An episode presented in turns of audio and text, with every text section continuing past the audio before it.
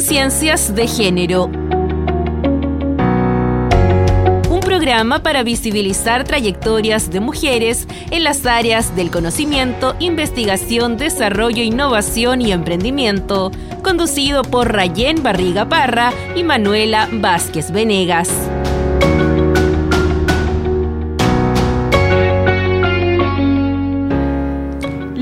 Damos la bienvenida a un nuevo capítulo del programa Conciencias de Género por Radio Universidad de Concepción. Hoy día nos acompaña una nueva invitada, la académica Susana Riquelme Parra. ¿Cómo estás, Susana? Hola, Manuela. Muy bien. Muchas gracias por la invitación a este programa. Un gusto tenerte aquí en este nuevo capítulo eh, y ahondar sobre el área de la ciencia política y la administración pública, que es el, área disciplinar en el que te desempeñas. En esta línea quisiera preguntarte ya de inmediato, como magíster en política y gobierno por la Universidad de Concepción, estás haciendo también un doctorado en política y en gestión de la educación superior, precisamente. Eh, por la Universidad Nacional de 3 de Febrero de Argentina. Si nos puedes contar un poco cuál es tu ámbito específico en esta disciplina, a qué te estás dedicando actualmente, tus proyectos de investigación o líneas principales de investigación. Bueno, desde el punto de vista de la transversalización del enfoque de género, principalmente hoy mi, mi, principal investigación y línea de trabajo tiene que ver con mi tesis doctoral, ya la que estoy realizando en particular sobre las trayectorias académicas de mujeres eh, de universidades públicas del cono sur de Latinoamérica. Y en ese sentido son dos líneas eh, bien importantes eh, y una tercera línea que ha salido, digamos, durante este tiempo de investigación. Por una parte, cómo van avanzando las trayectorias académicas desde el punto de vista de la segregación horizontal y vertical en la academia, ya y en las distintas áreas estratégicas de las universidades, y por otro lado también cómo las mujeres se posicionan, ¿cierto?, en puestos y cargos de toma de decisiones en las universidades y la violencia de género, discriminación y acoso sexual que en estas se desarrollen. Esa es como mi principal línea de trabajo que me, que me quita el sueño y también me anima a trabajar todos los días, ¿cierto? Y por otro lado, desde el punto de vista de la administración pública y la ciencia política, estoy con algunos proyectos, con algunas académicas, por ejemplo, con la profesora Valesca Schumacher, trabajando temas de cuidados, ¿ya? Pero desde el punto de vista de las cargas del Estado, ¿ya? Desde las cargas que el Estado le genera a la ciudadanía y en particular incorporando la perspectiva de género en este, en este ámbito y en particular las personas a cargo de eh, cuidadoras y cuidadores a cargo de personas en situación de discapacidad, que son principalmente mujeres. Y así otros temas que tienen que ver con la instrumentalización de grupos feministas, LGTBIQ, ¿cierto? A través de eh, redes sociales, qué sé yo, y algunas otras investigaciones que también tienen que ver principalmente con eh, las disciplinas y cómo eso incide después en el ámbito de las políticas públicas. Qué interesante, Susana, todos los ámbitos disciplinares que tiene las líneas de investigación, porque precisamente uno de los objetivos del programa es visibilizar trayectorias de mujeres y particularmente el trabajo con enfoque de género en el área del conocimiento, la innovación, la ciencia y también la investigación.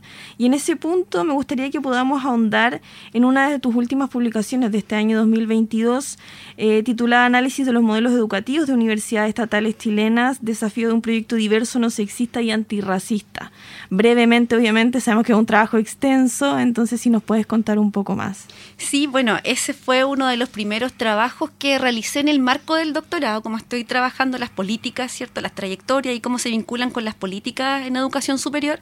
Uno de los puntos que quise mirar es cómo se están desarrollando los modelos educativos en Chile y si es que estos consideran o no eh, elementos de carácter eh, colonial y patriarcal.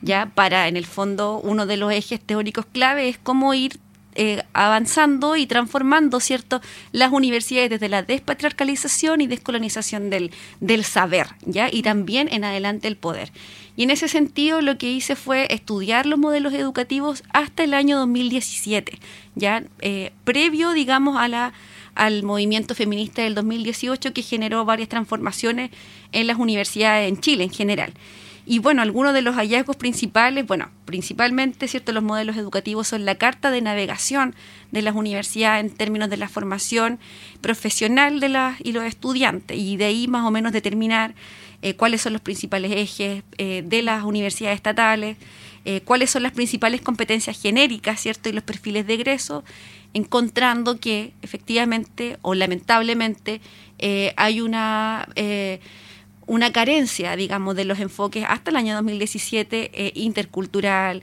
de género y de otras eh, que pudiesen abordar desde el punto de vista de la diversidad. Las diversidades sí se señalan dentro de los modelos educativos, pero principalmente desde la diversidad disciplinar. ¿Ya? No así desde la diversidad de los grupos socioculturales, feministas, mujeres en Chile, en Latinoamérica, interregional, qué sé yo. Por lo tanto, ahí hay un tema, ¿cierto?, que está, es, un déficit, es una deuda en la formación, especialmente en las competencias transversales o generales de estos modelos educativos. Va a ser interesante ver también el panorama después de los movimientos feministas en este mismo ámbito y en la línea también de la educación superior tienes un capítulo en un libro titulado El análisis de la agenda feminista de la Universidad chilena desde el año 2018 y los desafíos de la interseccionalidad, ya en pleno movimiento feminista. Entonces, si puedes contarnos un poco más sobre este capítulo. Sí, bueno, lo mismo, de la línea, ¿cierto? Es como una línea de investigación, ¿cierto? La, la educación superior. Y aquí fue un poco más allá de las universidades estatales, sino que estoy eh, estudiando las universidades del CRUCH. ¿Qué es lo que busco analizar allí? Es observar cómo a partir del año 2018 se va generando una transformación en la institucionalidad de las universidades chilenas. Ya, es decir, cómo pasamos de no tener en la mayoría de las universidades chilenas eh, por ejemplo, direcciones, unidades de género y cómo éstas comienzan a desarrollarse paulatinamente, cómo se empiezan a observar y trabajar protocolos, ¿cierto? Por ejemplo, para el uso del nombre social, cómo se empiezan a abordar diagnósticos de género, todo ello impulsado por el movimiento feminista del año 2018 que genera y que empuja estas transformaciones. Entonces ahí es importante mirar cómo los intereses, el desarrollo, ¿cierto?, de este movimiento feminista que eh, eh, surge, ¿cierto?, desde las estudiantes que demandan ciertos aspectos de violencia de género, acoso sexual en, la, en las universidades, cómo se van materializando en políticas y en acciones concretas en las universidades. Entonces ahí más o menos se muestra este panorama, cómo van poco a poco instalándose y bueno, esto es también lo que espero ir profundizando también en, en es que estoy profundizando, digamos, en en la tesis de doctorado, porque ahí se empiezan a generar las tensiones, ¿cierto? Desde que, eh, en el fondo, los grandes intereses del movimiento feminista universitario, ¿cierto?, del año 2018 y cómo se transforman en acciones concretas. Obviamente hoy día eso tiene eh, mucho, mucha trayectoria, ya han cambiado un poco las cosas porque esto fue eh, presentado, si no recuerdo, fue el publicado el año, este año, el año 2022. Entonces, a inicio del 2022. Por lo tanto, este año 2022, obviamente hay nuevos eh, desafíos que mirar, ¿cierto? Porque las universidades, a propósito de la ley, eh, han incorporado nuevas, nuevos elementos a, este, a esta línea de investigación para recordar a nuestra audiencia este capítulo que mencionaba detalladamente Susana está en el libro La praxis feminista en clave transformadora. Bueno, hay capítulos de distintas académicas también e investigadoras que si quieren revisar. Y por último quería abondar antes de ir a nuestra pausa musical eh, el tema de los cuidados que dijiste. También estás trabajando en la línea de los cuidados, la relación con el Estado, si nos puedes contar un poco más de eso también. Sí, en particular estamos trabajando... Eh, de qué manera, ¿cierto?, el Estado genera cargas eh, que no necesariamente están estudiadas desde el punto de vista de género al momento de generar eh, trámites, ¿cierto? Para, en particular, sacar algunos, algunas credenciales y algunos elementos que tienen que ver con las personas en situación de discapacidad. ¿ya? ¿Quiénes se hacen cargo de, ese, de esos trámites? Eh, sabemos que mayoritariamente son mujeres cuidadoras, ¿cierto? Pero ¿cómo eso significa una carga invisible? ¿cierto? Muy asociado a las cargas mentales que se añaden a todas las otras cargas, a la doble y la triple jornada laboral que desarrollan las mujeres. Entonces, desde ese punto de vista, eh, ¿cómo el Estado debiese facilitar? Bueno, eso es como, digamos, el desafío, pero en ese, en ese punto, desde los cuidados, ¿qué rol cumplen las, las personas que cuidan a personas en situación de discapacidad?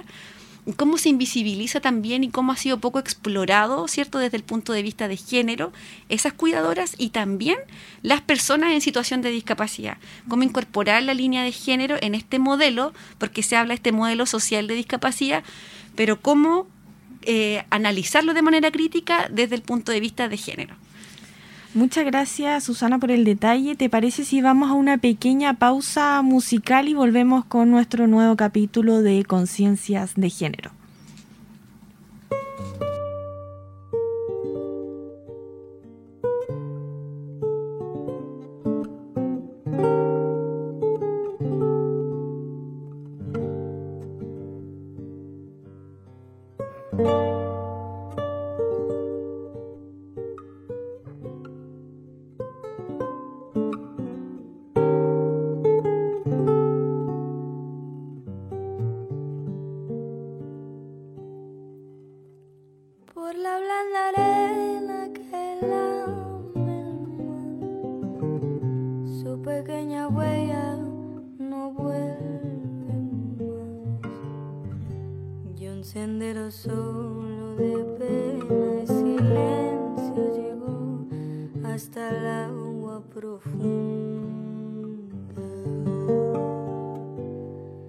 un sendero solo de penas mudas llegó hasta la espuma.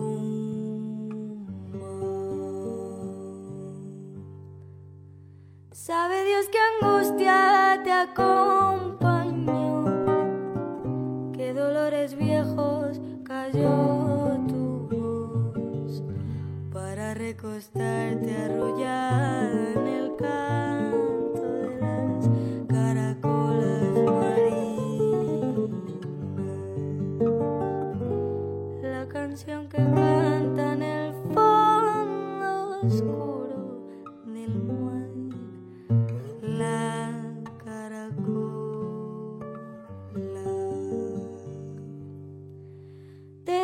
Alfonsina con tu soledad. ¿Qué poemas nuevos fuiste a buscar? Y una voz antigua.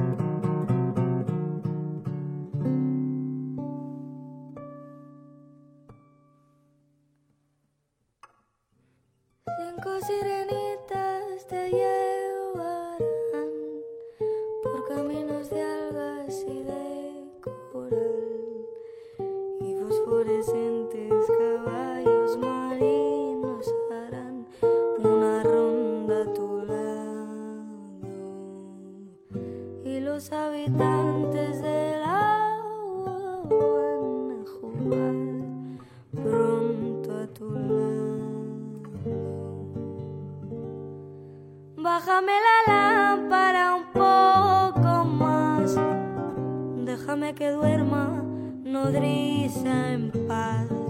Y si llama a él, no le digas que estoy, dile que Alfonsina no ve.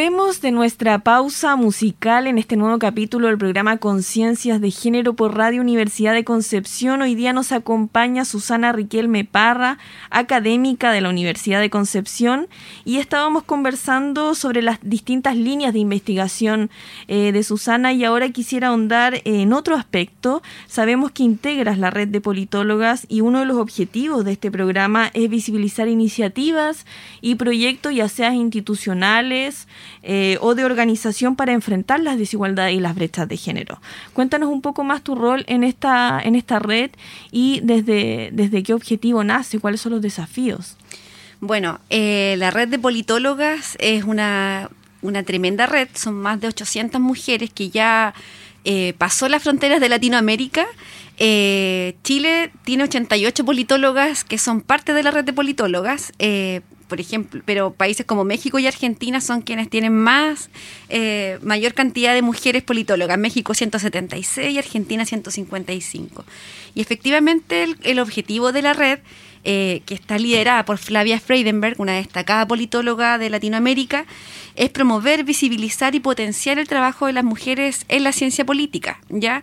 Eh, y principalmente para mí, digamos, la experiencia que ha, sido estar en la red de politólogas, primero ha sido encontrarme con un grupo enorme de mujeres, especialmente en Chile, ¿cierto? Porque tenemos ahí un, chat bien interesante donde hemos podido compartir, eh, ayudarnos a visibilizar nuestros trabajos y principalmente la red de politólogas lo que ha hecho, así como conmigo, como con el resto de, de las politólogas que son parte de la red, es poner en altavoz eh, el desarrollo académico, las investigaciones y la opinión pública de las mujeres que están, ¿cierto?, en la red de politólogas. Ha sido una tremenda experiencia para mí. He conocido muchas mujeres acá en la Universidad de Concepción. Eh, también está, es parte de la red de politólogas la profesora Jane Simon, de, también del Departamento de Administración Pública y Ciencia Política. Eh, y bueno, sinceramente ha sido muy, muy provechoso nos ayudan, ¿cierto? Y lo que tratamos de hacer entre todas es posicionar nuestra voz pública, ¿cierto? Desde la investigación en, los distintos temas que trabajamos. Nos colaboramos, armamos redes, eh, nos pasamos algunos datos, es una red bien activa en ese sentido y me ha permitido, por ejemplo, conocer y hoy día trabajar eh, con mi profesora guía de mi tesis de doctorado, que es Lucía Miranda Leiva. Ha sido una tremenda experiencia, una mujer, eh, así como también muchas mujeres de la red, que no solamente compartimos cierto nuestro conocimiento académico, sino que se practica también la sororidad. Ya yo ahí lo veo, lo palpo con mi con mi, con mi maestra, cierto, y, eh, y, eso, eso principalmente ha sido es como en resumen el trabajo de la red, porque ahí quienes tienen, eh, bueno, y también acá en Chile, eh, Julieta Suárez Cao, ella también es parte de, de la red de las pioneras, digamos, quienes formó esta red enorme. Una, precisamente una de las acciones afirmativas desde el enfoque de género que más hemos visibilizado en este programa, con otras entrevistadas también y contigo se replica, es esta red de asociatividad, que también es un resultado de la red de politólogas. Al final, esta red, estos espacios para que entre mujeres poder coordinar estos espacios de divulgación científica, potenciarse, etcétera. Y en ese ámbito me intriga saber cómo se coordinan 800 mujeres en Latinoamérica América para establecer también desafíos en lo que viene. Sí, bueno, ahí está el trabajo de, la, de las genias de la red, o sea, Flavia, eh, Janina Well. Eh, bueno, la, experiencia que yo tengo, ¿cierto? Estamos coordinadas a través de distintos chats, y, pero además en cada país que está presente en la red de politólogas hay una coordinadora. Acá es Julieta Suárez, cao. Entonces ella está permanentemente, bueno, buscándonos cuando ingresan nuevas, nuevas politólogas al, al grupo y nos vamos coordinando y las acciones que van saliendo. Hemos sacado en algunas oportunidades algunas declaraciones públicas, se han hecho encuentros, qué sé yo, eh, se hace a través de esa, de esa coordinación. Siempre van saliendo, ¿cierto? Algunas eh, eh, que van motivándose y que van, ¿cierto? Ayudando a que las cosas vayan resultando. Y ha sido bastante interesante, muy bueno. Eh, y además también ha permitido, y ahí también hay algunos artículos que Flavia con Julieta han desarrollado, que salió hace poco en una revista científica, la forma también en cómo eh, se ha generado esta red, ya con un poco más de, detalle, con un poco más de evidencia, pero también las problemáticas que llevaron eh, hay problemáticas que ayudaron a levantar esta red, ya por ahí por el año 2016, si mal no recuerdo. Eh, y una de ellas, por ejemplo, es que en los coloquios, en los congresos, en los seminarios, hay, eh, no había presencia de mujeres politólogas, ¿cierto?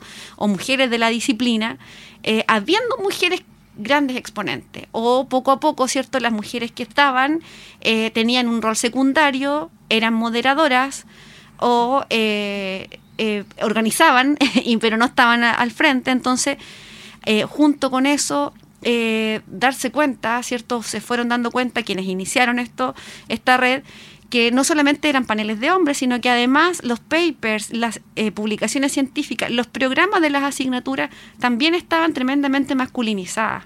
¿ya? Entonces, en ese sentido, hay una mirada crítica también desde que eso tiene que cambiar ya porque eh, como es, el hashtag de nuestra red, no sin mujeres, en el fondo hay mujeres en todas las disciplinas, hay mujeres, entonces, por ejemplo, uno de los temas importantes que tiene la red es un manifiesto, ya un manifiesto en el cual es como son como los mandamientos de la, de la red de politólogos, entonces, no participar de paneles de hombres, eh, si tú vas a participar de una investigación o de un congreso o de la publicación de un artículo científico, fijarte que tienes mujeres, ¿cierto?, dentro de las autoras o tu asignatura, ¿cierto?, fijarte que dentro de la bibliografía puedan los estudiantes y las estudiantes estudiar a mujeres y así sucesivamente distintas eh, acciones para visibilizar a las mujeres en la disciplina. Lo que comentabas tú, este diagnóstico que hacen de la red de politólogas es algo que está muy marcado también aquí en la academia en Chile. Por ejemplo, la publicación de brechas de género en educación superior del Servicio de Información de Educación del año 2020 eh, arrojó que solo el 33% de las mujeres que trabajan en educación superior tienen doctorado o alcanzan el grado doctorado o postdoctorado, siendo que eh, los hombres alcanzan un 67%, que fue algo que nos explicó también la Seremi Sofía Valenzuela, que estuvo aquí en el programa, y en, el, en Panorama Mundial, si nos vamos a ver las cifras, también el Foro Mundial, eh, el Foro Económico Mundial, digo, presentó un resultado con el informe global de brecha de género, acrecentándose la fecha, la, la brecha, digo, en 132 años para alcanzar la igualdad de género. Entonces, eh, si bien hay hartas acciones, está la red, eh, de politólogas, por ejemplo, y otras acciones entre mujeres, la brecha sigue siendo eh, abismante de alguna otra forma. Y en esa línea yo quería preguntarte, Susana, que ya nos contaste algunas estrategias en el ámbito de la ciencia política y las políticas públicas, eh, en base a los estudios que has hecho también las investigaciones, ¿qué estrategias ves o acciones afirmativas para enfrentar la brecha de género? Sí, bueno, lo primero es, darnos cuenta de que esa es una condición y una problemática estructural, ¿cierto? No es momentánea, los 132 años no hablan de un tema puntual ni de mujeres ni para mujeres, sino que es un tema eh, social, ¿cierto?, que se tiene que enfrentar y que, bueno, dentro de todos eh, los ámbitos que se debería enfrentar y por eso también el estudio de los modelos educativos son también las y los nuevos profesionales que van a ser parte de, los, de las transformaciones sociales y van a hacer frente a los problemas eh, multidimensionales de las sociedades. Desde el punto de vista de la ciencia política y la administración pública hay dos elementos que son claves. Por una parte, transformar el poder, ¿ya? Y transformar el poder político, ¿cierto? Y las instituciones públicas implica eh, avanzar y abordar en temas de paridad de género. La paridad, ahora, una posición, ¿cierto? Eh, desde el punto de vista más, eh, desde el feminismo institucional, si lo quieres plantear. Político también. Exacto, paridad como, como piso, no como techo. Ya en el fondo que esa distribución del, del, poder en las instituciones públicas y en el poder político en general eh, permita, ¿cierto?, complementar, permita tener visiones distintas, porque esto no se trata de lo que hacen los hombres está mal, sino que se trata de que es una visión sesgada. Hay una visión parcial y no, no hay una visión completa si es que está la mitad de la población fuera de, la toma de decisiones y de las estructuras de poder.